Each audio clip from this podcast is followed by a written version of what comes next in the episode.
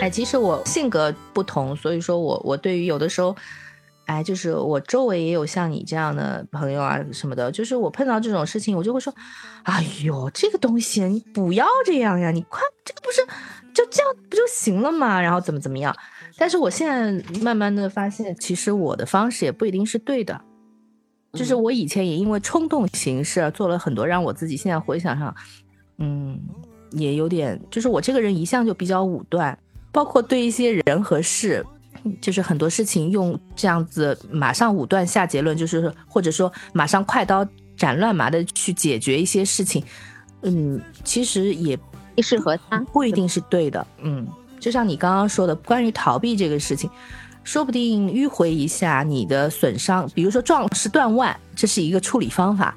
但是你可能就是不去，先不去处理，就观察一下这个伤口可能并不是这么毒。你通过别的方法挖掉一块肉啊，或者说怎么样啊，你慢一点，然后多想想，然后甚甚至你逃开，放空一会儿，回来看看，可能有更好的解决方法。嗯，那说明你也成长了呀，就是我双方在这个彼此碰撞当中，我变得勇了一点，然后你变得缓了一点，这不是大家都成长了吗？哦，OK OK OK，那我们今天就聊到这儿，是不是可以结束了？一首小诗，就是那个为你读诗里面有一次那个汤唯读的一首小诗，它大概意思就是说，你当你走出一个咖啡馆的时候，你突然发现发现外面下了一场瓢泼大雨，然后呢，有的人可能就。很慌乱啊，或者是说就到处乱跑，或者是说心情很不高兴。他说：“但是你也可以换一个方式啊，比如说你走回那个咖啡馆里面，你点一杯咖啡，你就稍微等一下，风雨过去了之后，你再走出那个门的时候，你发现哎天也晴了，然后呢，说不定街道被冲刷了以后呢，也变得更干净了，然后空气也变得更清新了，反而会有一些之前没有意料到的一些一些变化。”你讲，你刚刚讲的这个缓一缓，刚好让我想到这个了。嗯，对的。所以我们要不要去云南缓一缓呢？可是你上一次说的，你的小目标是去一个很热闹的、有烟火气的地方，不是去这个漂亮。我可以，我可以将就你啊。可是现在那个大理现在已经红的不行了。我昨天看到那个数据上面写说，从那个开播开始，那个人就络绎不绝的涌过去大理那边，差不多已经是同时期的三到四倍啊，十倍吧，涨了十倍可能是。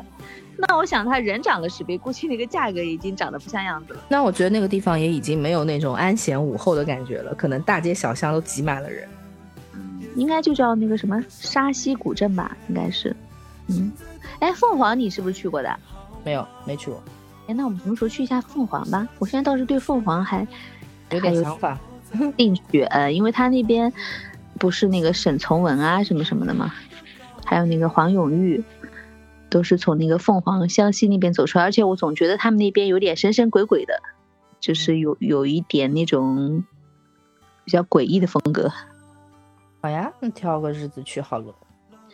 哎，其实说到这个逃避什么的，我们前两年不是看那个台剧吗？哎，那个你到底有没有看完啊？《俗女养成记》第二季没看呢，第一季看了。有空的时候也可以看一下，因为他那个他那个剧是我一般来说续集都会比较差嘛，但是那部剧是我觉得续的很好的，好像它的评分还更高，因为我我也觉得它第二季的水准还是很高的，就基本上很难得嘛，因为一般都是第一季是最好嘛。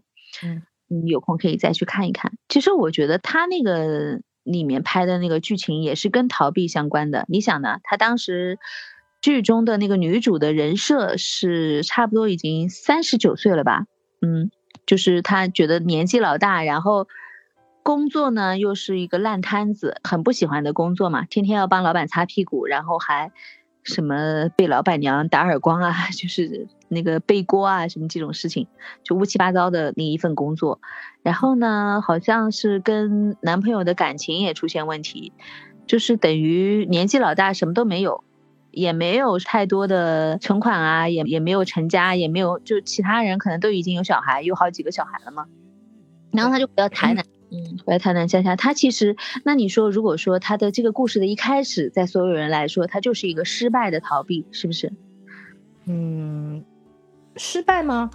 你你说他逃到家乡去是失败吗？嗯，就是哦，就是面对了就是自己生活的一地鸡毛，你觉得他的生活是失败的，所以他逃是这个意思吗？在世俗观念中啊，一个一个曾经好像从家乡出卖出去的一个人，但是他到了比如说三十九岁、四十岁，他跑回来了，然后一事无成，没有工作，没有那个时候已经辞职了嘛，没有工作，没有家庭，然后也没有可能有一点点小的积蓄吧，不然他后来怎么买得起乡下的房子呢？可能有一点点小小的，我觉得现在这个东西还真的有，前两年还不觉得。就你说的这个《俗女养成记》里边那个女主，她就是回乡啊。我就现在周围，因为我现在是在苏州嘛，是吧？然后就是说我们这边呢有很多就是新苏州人，就是嗯过来工作啊，然后在这边读了书就留下来工作。然后我同事也有，最近我有一个同事就跟我讲，他非常想回到老家去，非常非常想。因为他就是说，比如说放假的时候，他老家离我们这儿也不远，是在常州，常州的一个镇上。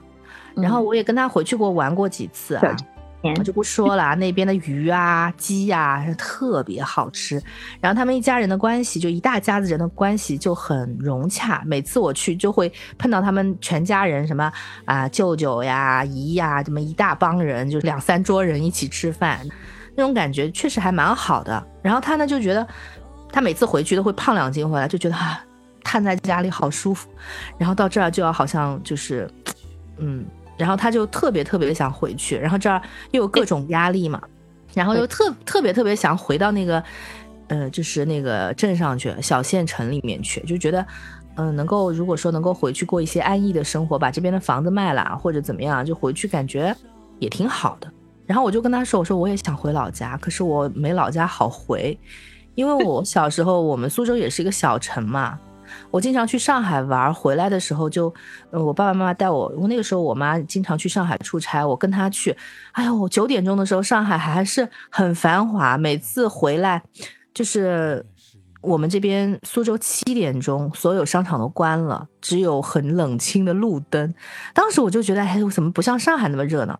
可是当现在就是说，嗯，十一二点还是很热闹的时候，我就觉得为什么不能回到小时候？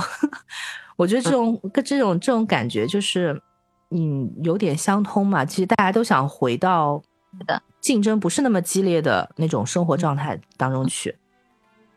是的呀，因为我我很能理解这种心态嘛。我就是现在是把异乡当做故乡的一个人，也是因为那个读书，然后就留在这个城市了嘛。包括之前的一份工作，嗯，你每天都是要早上很早就出门，然后在路上通勤时间可能加在一块儿来回的话，差不多两三个小时吧。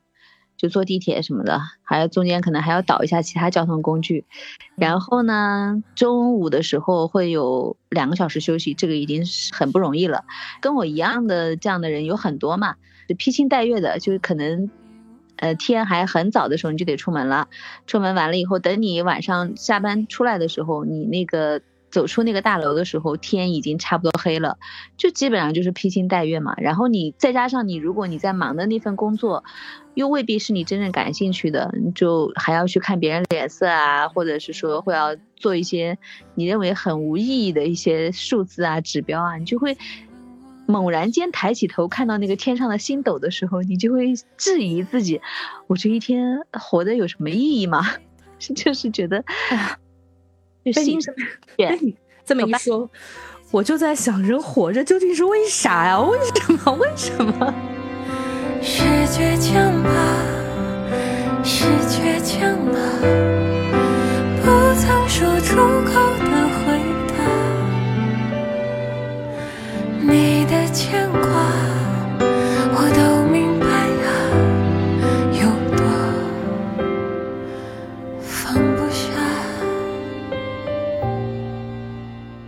为什么一定要去这种就是说竞争激烈的地方去？而且特别特别是现在互联网发达了，你不管在哪儿，你，哎呀，就是大人小孩聚会或者 就就是说老人聚会，不管你去什么风景优美的地方也好，怎么样也好，坐在一起，大部分人都还是在看手机。就是，就你说的这个互联网发达了以后，其实很多事情它未必就是一定要你待在城市才能做的，因为有很多人，比如说他是利用流量，比如说在那个什么直播啊，做做直播，对，做网络啊，写字啊，码字来养活自己的，或者写网文啊，怎么怎么样，就各种新兴的工种出现了以后，你未必就是说大家就一定要朝九晚五，然后就挤压在这个大城市里面的这种样子的生活模式。其实各种生活方式也越来越多的涌现出来了，对吧？嗯，如果说回乡，如果能够让你觉得你的心里面是很安逸的，然后也会有一帮。欢迎你回去的家人在等着你，那种家人围坐、灯火可亲的那种样子的场面，在等着你的话，我觉得就算回乡也无所谓啊。唉，像我们这种来自小镇的人，是不是要像一滴水一样，最终还要回归？所以现在就我就特别很很羡慕你们这样的，就是还有一个家乡可以回，而我已经没有家乡好回了。哎，真的，我我感觉真的是从小长大的地方，就从小熟悉的环境，可能真的是在你十五岁之前嘛，你那种归依感才是真正的家乡。就是你这个地方，如果说变得面目全非，即便你一直没有离开这个地方，就像我现在，我还还是会觉得很陌生。有的时候是号可能已经，然后那个老房子也没有了。对。我家楼下的空地是一个电影院。夏天的夜晚，它不再出现。如今的孩子们已不懂得从前，那时候的人们陶醉过的世界。我我小时候一直生活到我初中的老房子全部拆掉了，嗯嗯，就然后那个地方也面目全非。你想去尝尝你小时候经常喜欢吃的点心店啊，或者说小吃店啊，你根本就找不到。嗯嗯，哎，那你觉不觉得，如果说现在这种小镇青年也好，或者叫小镇中年也好，如果他们在真正的选择了这个回归这个这一这个选项的话，你觉得这是一种逃避吗？嗯，我觉得这个应该不算是逃避，我觉得这个应该是一种生活方式的选择。因为我不觉得你在大城市里面这样子，很多人其实真的生活的很累，包括现在大学毕业的人在城大城市里面，就是说你作为一个异乡人，你真的很累。首先，你房子是一个问题，你很多年的奋斗可能就为了买一套房子。好了，买了房子以后，你就要就是说结婚生子。不管你生一胎二胎，你都会考虑学区，对不对？然后你读了书以后，小孩的那个压力，那我那个朋友也是一方面来自于小孩的压力，因为你是你肯定是想要让他在大城市的话，你肯定是觉得是比，呃，你的家乡可能说吧，各方面教育条件可能好一点，然后你就想让小孩得到更好的教育，不管是学区也好啦，接下来给他培养的一些兴趣爱好也好啦，或者说是。他如果功课上面你想让他更上一层楼，你请的一些老师也好了，你要花费很多的费用，然后你会渐渐的觉得，你赚的钱大部分你是在奉献，你为家庭奉献，为孩子奉献，嗯，然后你心里莫名其妙的，就是奔着一个方向，但是这个方向一点都不明确，你不知道你为什么要这样子，有的时候我不知道别人怎么想呢。我有的时候跟我的一些同事，就外地的一些同事聊吧，就是他们其实也很迷茫。虽然他们就坐在一起就很很快乐分享，哎呀，我最近做了我的小孩这到一个机构去，那个机构好。我说，哎呀，我最近就是说那个小孩有一个什么软件，特别特别对他有帮助，一年多少钱？我每天让他怎么怎么样。就还有还有人会分享，哎呀，你那个不要去参加，那个没有含金量，那个钢琴比赛不是全国级的，不是省级的，其实你得了金奖也没有用。然后就一直，嗯，其实每次到这种聚会，我就哑口无言，因为我比较躺平嘛。那个比较卷，对，就是我我就没有办法插话。但是其实，在他们眉飞色舞的背后，我敢说，他们其实不知道未来会怎样。他们就可以说，他们这个比较健康，我也不知道是健康还是累。就是他们会觉得，现阶段我要最好的，我就无愧于我于我这个儿子，无愧于我这个女儿，我就是要给他最好的。但是未来他笨笨到什么地方，他也没有问过这个小孩，你你到底喜欢怎么样？其实大家都不很不快乐，内心。没有方向，像我这个人呢，就是虽然也没有什么方向，但是我会考虑，我我会考虑，我付出那么多，我到最后会不会我的孩子也不开心？然后我这段时间我过得也很不开心，很累。嗯，我还我我有那么多钱，我为什么不能带他去全国各地乃至于全世界各地？我带他去看看玩玩。就我有的时候会这样想，嗯，所以我每次碰到嗯同龄人一起坐在一起的时候，他们在聊的时候，我没办法，我只能刷刷手机，我插不上话，我从来不研究这些。我不知道我这个是对还是错误，但是可能性格吧，我真的卷不动哎。嗯，就你讲的是一部分的这个现状吧，就是这种对，已经到了这个家长阶段的这些人，在城市里，就算对，就算抛开家长阶段，你不是家长，你只是一个单身，或者说你只是一个丁克的，你你在大城市里面生活，你会莫名其妙会有很多的，就之前看那个剧里面就有一段嘛，他就是说那个许红豆，就是刘亦菲演的那个女主，她其实她到那边去旅游是的一个契机，其中一个原因就是她的亲如姐妹的一个闺蜜突然身体出现问题，然后就去世了。是吧？嗯然后她就没有办法接受这个事实，然后她自己呢，在常年的高速运转的这个过程中，她的身体其实也有出现一些不好的信号，就像那个一个钟表里面的齿轮一样。然后呢，她就在那边跟他们聊天的时候，在晚上那个烧烤摊上面聊天的时候，他就说：“他说我一直以来就是这么忙忙碌碌走过来，开始就是学习学习，然后就是工作工作。”然后我们那个酒店，他是做的酒店行业嘛，酒店行业忙起来的时候，甚至就是说连上厕所都不敢去。我是我们大堂前台的憋尿亚军，然 后 然后说，我刚毕业的时候，我数了数我手上的钱，差不多在这个城市能买个几平米，但是我 十年过去了，我现在再回头一数。我打开房地产网站，我好像还是只能买十平米。然后呢，没有男朋友，曾经有过一个男朋友，因为北京太大了，两个人中间隔了好几个环，然后见一次面都太难，后来就 算像是异地恋一样嘛，后来就分手了。说，嗯，没有房，没有车，没有男朋友，剩下来的只有一身病，所以后来他就毅然决然的就可能，嗯，在这个触动之下，他就。去了那个有风小院，就是去调整一下自己的身心嘛。我觉得他可能也代表了一一个城市里面的一部分的人群吧。就你讲的是另外一个阶段嘛，那许红豆这种的，它代表另外一种，就是他还是会回去的，对不对？他只是说暂，我是说他是一种暂时的，就是说放放空，他还是会回到那个城市里面去的。那对呀，但是他，呃，当然这个电视剧最后的结局。有可能是让他 留在了这个这个地方，帮助男主一起去做那个家乡的这个叫什么旅游事业的振兴，有可能是这样的一个比较光明的结局吧。但是，一般现实中来说的话，就是你到外地去稍微放松了一下，你回来，你有可能你会选择一个稍微，比如说工作强度小一点的一份工作，对吧？就就是对你的身心的影响不会那么的大，可能你会调整一下自己的节奏步骤。那大部分来说，还是会回到正常打工人的这个。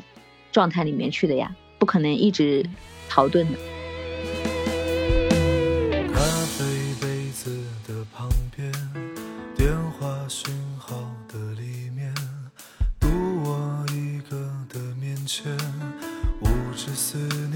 的中间，热闹人群的孤单，转身离别的留恋，急忙掩住的耳畔。流着眼泪的晴天，我记得你的模样。你曾是个少年，你有深潭的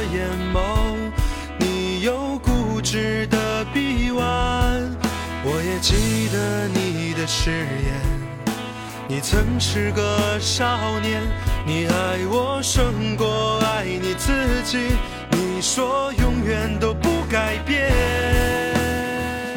而且就是很多人呢，就是现实来讲，很多人根深蒂固的、比较传统的中国人还是比较传统的。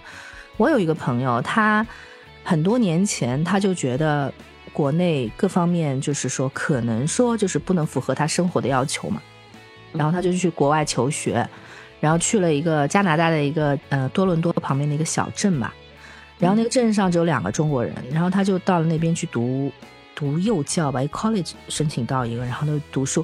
当时就是到第二年的时候，他就非常难过了，因为，嗯，首先就是说孤独嘛，也是像乡下一样孤独。其实到那个时候，就是思乡的情节会到一个高潮，然后呢，他的学业又非常的累，反正当中回来的时候，我看他那个头顶都有白发。现在他已经在那边十年了，然后拿到了枫叶卡，也转了国籍。现在他回过头来，他会。完全不记得当时的那种辛苦啊什么，他会觉得哎，我现在就是很好啊，或者怎么样啊。他当时出去的时候跟我讲，哎呀，我如果以后拿到了枫叶国的那个国籍啊，我以后国家会养我老，那我老了我就那个了，我就。会选择各个地方去生活。我如果以后生了小孩，我就让他说我想去英国，我就在英国工作生活两年呀。然后呢，我可能会就是攒了一定的钱。就是他在一些很多的文章上看到，就很多的老外是这样生活的。比如说我到西班牙，我在一个餐厅打工，攒够了一年的钱，我又去另外一个地方。他认认为所有的症结都是在于。人家国家的福利好，可能到了老有国家养，我自己不需要怎么怎么样。其实我同学还是一个非常传统的人，而且他责任心各方面就是还比较强的，而且他是一个特别特别没什么安全感的人，他就是非常的想要一个安逸的生活。我就跟他讲，我说你即便以后拥有了你想要的生活，你还是不可能像那个老外那样生活的。但是他现在有的时候我们在聊天的时候，他还会说，他说哎呀，过两年可能我就去欧洲了。但是我觉得他是不可能，不可能的，因为他现在走的还是那种老路，就是说他会在加拿大的那好的那个私校的学就学区附近买一套房子，让他儿子去上私校。当时他跟我讲，哎呀，加拿大小孩读书都是免费的，但是他会会去读一个私校，还是像原来的这样的去生活。所以，我我经常会觉得，你要去就是改变一种生活方式，或者说是一种生活。其实，你如果心态不改变的话，其实是还是挺难的。嗯，就拿我自己来讲嘛，有的时候我为什么一开始的时候我说我如果去逃避一件事情，或者说我想去放空的话，我顶多是一周，因为我清楚自己我根深蒂固我是改变不了。就像我那个同学，他形而上的放弃了很多，当时他在国内的工作也不错啊，他就觉得他这个考虑到养老，考虑到各种。即便是改变了以后，改变了一个环境，去到了一风景优美，但是他还是过的是原来的生活。所以我觉得，不管去哪儿，对于我来讲的话，就是心态、内心才是最重要的。就是说，你再去出走、逃避到任何远的地方，嗯，有一些什么外在的形式上的一些一些逃遁，但是事实上，你都还是需要从内心做出一些真正的，啊，调。你的心态，然后真正的去直面你生活中的一些难题，然后一个一个的去把它彻底解决。你逃是逃不开的，哪怕你逃到天边，逃到这个什么南半球，逃到什么 哪里去，北极，可能问题它在的话，它就是还是在那里。你变一个方式，它还是在那里。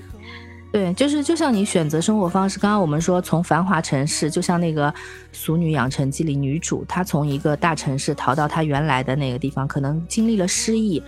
我觉得这个其实是顺的，因为他经历了是，包括我那个同事，他说他想回到那个他们家，我去过他们家嘛，我能够体会他那种感觉，嗯，但是我不知道他会不会真的跨出那一步。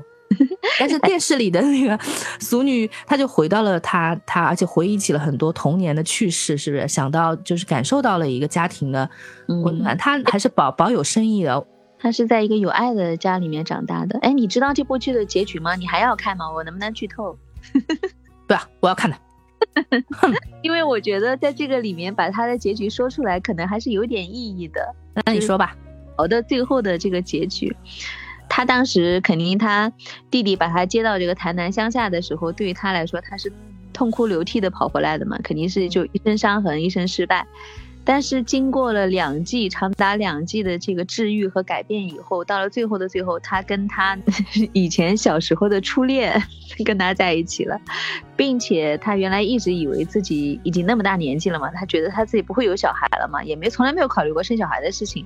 但是后来他就跟他有了一个小孩，当然中间会有一些相处上的嗯，有些波折啊，也有些反复啊，这种就是相互的体谅啊和改变什么的。然后他的职业呢，我记得好像是最后就是变成了，因为靠山吃山，靠水吃水嘛。他们那个台南乡下应该是风景还是很不错的，也会有有很多那种游客，甚至有一些老外啊什么什么。然后他英语不是很好的嘛，他应该就是发展了他的这个优势去做那个。导游了还是干嘛了？反正是做旅游方面相关的。如果我没记错的话，应该是这样的结局，就还蛮，嗯，还蛮算圆满的吧。那我觉得挺好。换一个方向，有可能，比如说，嗯，她之前的男朋友或者是之前的同事啊，或者同学，有可能在大城市过得很光鲜，或者是很忙碌，就变成了你刚刚讲的那一群人嘛，对吧？那些妈妈可能，嗯，什么名牌打扮、名牌包包，或者是说。他们会为了他们的孩子的升学，只是他们的一个生活的选择方向不同了嘛？每个人选择了一个让他自己舒服的一个方向吧，可能是嗯嗯嗯，是的，是的。哎，这个结局我觉得还是不错的，是一个比较治愈的。不知道现实里面有没有？哎，我很多年前也想写一个故事嘛。但这个故事其实挺老套的，我就想写一个小镇的一个女生到了一个大城市，然后她就是这样子。后来，哎，怎么怎么差不多的，也有一个小镇男青年。虽然我从来没有在小镇生活过，但是我总觉得小镇各方面在物质啊，然后那个不会那个特别繁华的那种地方，人的感情会比较纯粹，特别是男女之间。因为你知道你在大都市里你择偶，你会考虑，哎呀，他有没有房子啊？哎呀，他他家里面会不会很复杂？他现在什么工作呀？他能不能照顾家里或者怎么样？就是你考虑的东西会非常多。然后你在小镇里面，可能大家的就都差不多嘛，可能很多人都认识啊，或者怎么样。我总觉得人与人之间的感情会更加纯粹。对于爱情来讲也是这样子，它不会带很多的附加值。嗯嗯，所以我很多年前也想写这么一个故事，说不定接下来可以写一个迷你番哈。好的呀，不过这不过这种类型的故事好像 蛮多的，得创一个新意出来。嗯，蛮好的。我用用那个刘亦菲接受采访那个他们全员直播的时候说的，说平淡的不一定是不深刻的。嗯，有可能那个故事它没有太多的波澜，或者是太多的转折，但是它未必给你的感受不是深刻的。有可能生活也是很多剧作都不是很情节起伏跌宕的呀，嗯，大部分的真正的深刻来源于生活，我觉得。是的，生活就是一本啃不动的书，什么时候把它读懂了，我们也已经白发苍苍了。所以就是说，我们今天聊了半天，就是关于这个逃避和直面的勇气。你觉不觉得说，如果说从大方向上来说，其实还是不赞成逃避的，对吧？但是如果说在日常生活中有一些什么小事情、小的细小的地方能够让你觉得舒服一点的，那你还是可以去做的。比如说读书啊、手账啊、文具啊，或者是有声啊，对吧？就是这些东西，如果它能让你暂时得到抚慰，甚至是追剧。如果他能让你暂暂时得到那个抚慰，我觉得也不可耻啊。对，是，对对对，你就你说的很对。嗯，我觉得最主要是让自己舒服，不管是逃避也好，你直面也好，我觉得这个就是让你自己觉得舒服就行。因为人只是活一辈子，包括我们刚刚说的选择大城市还是小镇去生活，其实选择小镇生活的人未必。你就要定义它为一个失败、退让，或者说一个隐蔽、隐退这种词。你可以，可以让他，你可以用洒脱去选择它，因为你放弃了耕耘很多年的，甚至你待了十几年、二十几年的一个大城市，你回到一个小镇，你这个也是需要勇气，也是需要洒脱，也要舍得，对不对？所以说，我觉得，嗯，就是人活一辈子，像我的话，没有特别的信仰，我总觉得人活一辈子要让自己舒服。要让自己觉得值得，整个一辈子就是各个层面你都得让自己觉得很蛮舒服的就行了，不要说什么觉得没有遗憾啊、有意义啊，这种都太大了。就是你每一天都会觉得挺还挺活着挺好，我觉得这样就够了。可能越往后活，会会越觉得你不是活给任何其他人看的。嗯嗯嗯，所谓的好像那个没有体面或者是丢脸啊，就像小时候。从台上忘词冲下来的那一刻，你已经觉得是你人生丢脸的巅峰了。但是你再往后走的时候，你会 发现完全不是这样。有可能我们活到现在，也只不过就体会了其中的一部分的滋味和感觉。你是是忘词冲下来，我是忘词从台下掉下来，就是摔下来，你知道吗？就是我忘词很尴尬，然后就下台的时候被一根那个线绊了一下，就从台上嘎啦嘎啦就就冲到了下面，还摔了一个跟头。我那个才叫哭了吗？我当时是泪流满面的，大哭爆哭。我没有，我没有哭，我就下来就爬起来，我就用用大笑缓解我自己的尴尬。我说：“哎呀呀，我怎么会这样的呀？我真的错了。”我就一边自嘲一边朝我的那个同学走过去，然后就坐在那边，其实脸已经涨红了。然后我回去也没哭，我就把这个事情当成了一个笑话。但是让我重新上台，我还是会这样，我真的很很容易怯场。但是你现在如果说再让你去回想这些事情，你就会觉得根本就不算什么，是吧？所以，所以我们今天这个聊天就到这儿结束了吗？我们下一次聊什么？我们可以来个预告。下一期啊，下一期肯定要聊小镇青年的出走与回归了呀，都话题都已经到这儿了，肯定要 肯定要聊这个了呀。那我们要不要邀请一个嘉宾啊？邀请谁来参加一下呗？出走与回归。嗯，那么到时候找找看嘛，有没有嘉宾？归又是为了什么？然后中间当中变化了的是什么？嗯，但也不一定要你知道，女人是非常善变的。万一我们突然又想到一个我们特别想聊的，可能会插在当中。可以。嗯，好的。那我们年前的最后一次聊天，哎，不一定，就是我们，嗯，今年是啥年来着？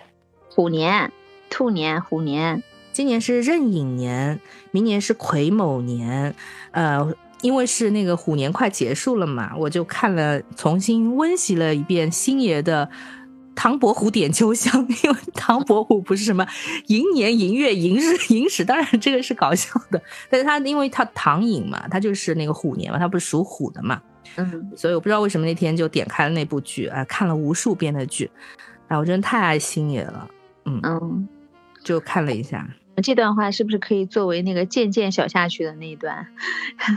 哎，你说到兔年，我我那个最近不是看到那个人家都在喷骂那个蓝色的红眼睛的那个兔子嘛？后来又说说你们懂什么呀？这是黄永玉画的，人家是九十九岁的大画家的封山之作，说以后肯定涨起来那个价值是不得了的。然后我最近在看那个黄永玉写的。所以我刚刚为什么会跟你讲那个凤凰嘛？我看那个黄永玉写那本书叫《比我老的老头》，里面就提到那个沈从文是他表叔，关系还是很亲密的表叔嘛。然后就我就想到之前好像有曾经看过，就是描述那个沈从文的后半生的，嗯状态的一篇一篇文，还是一本书啊，我忘了。就是说他就前面不是全部都是作为一个已经是一个文学家的存在了嘛，名气也很大嘛。但是后来被打压到，就是安排他去做那个，嗯，博物馆的那个管理员一样的嘛。但是呢，他就他就做做出决定，就是第一，他就封笔了前面的那个文学家的那个他那个人生，他就告别了，就再也不写东西了。然后后面呢，他就是兢兢业业的做了三十几年的那个那个那个叫什么博物馆管理员，居然还给他做出个名堂来了，就他每天就。很早去上班，大部分的时间就是很兢兢业业在做他的那个整理登记那个工作嘛。好像是他在那个服饰中国服饰文化史上还做出了一些贡献，就是还最后还写了一些著作啊什么什么的。我觉得这个其实这个算不算是最高级的一种逃避？就是他当他。真的最大的一个打击的时候，就是有可能他所习惯的旧有的那些，嗯，社会秩序，然后所有的东西全部被打翻，包括他的家人有可能都是对他有微词的，就是不支持他的，不理解他的。但是他就用那种日复一日的，在他那个很平凡的、很很日常的、普通的那种工作当中，寻找他自己的存在下去的意义和价值感。他内心其实是有信念的。他当时是想说，我要为这个新社会做出点贡献，我是能够做出点贡献的。他当时是这样子的，一直是比较光明面的，而且也是他把那个黄永玉从香港喊回来的嘛，喊他回来五几年的时候把他喊回来的。就他们遇到的这种失败和颠覆，包括就是你刚刚讲那个浩劫的年代，对吧？很多人遇到的那种苦难，不是我们所能想象的，我们没有经历过嘛。但是那些人，他们乐观豁达的人。可能才能走得过来吧。那他内心里面一定是有一个信念，或者说他可以去逃逃遁到的一一块地方去的。有可能他寄情于画画，那个时候黄永玉说他很长一段时间就是赋闲在家嘛，然后画了可以开几十个展的那么多的画。就有的人可能是寄情于这个，有的人可能就是寄情于这个日常的兢兢业业的工作，把它真的当做一件事情来做，居然还做出了点结果出来。你买了那个书吗？哪个书？呃，那个沈从文的那个什么服饰啊，然后嗯，古玩研究啊，所有书我都买了，因为我要写，我想写古代的东西，我想买一些书，包括黄世香的一整套书我也买。嗯，沈从文的就。啊，他那个沈从文的文字写的很写很像散文诗，虽然他那个啥，我我没看过，是什么时候到你家去拜读一下？太贵了，我就不买了。他那边又又有画又有字的，肯定很贵。我也没有，我也没有，就是那本服饰的，我翻了翻，其实也没仔细看。反正逃避是暂时的，最主要还是要开开心心的，让自己心安的，嗯，找到让自己舒服的这种处理方式，对，不用直面它。大家都要开心哦，或虽然是苦的，但是里面也还是会有新鲜的、快乐的东西，每天都在生长着。好的，拜拜，拜拜。如果你要离去，别再回头，再回头。如果你要回头，如果你要回头。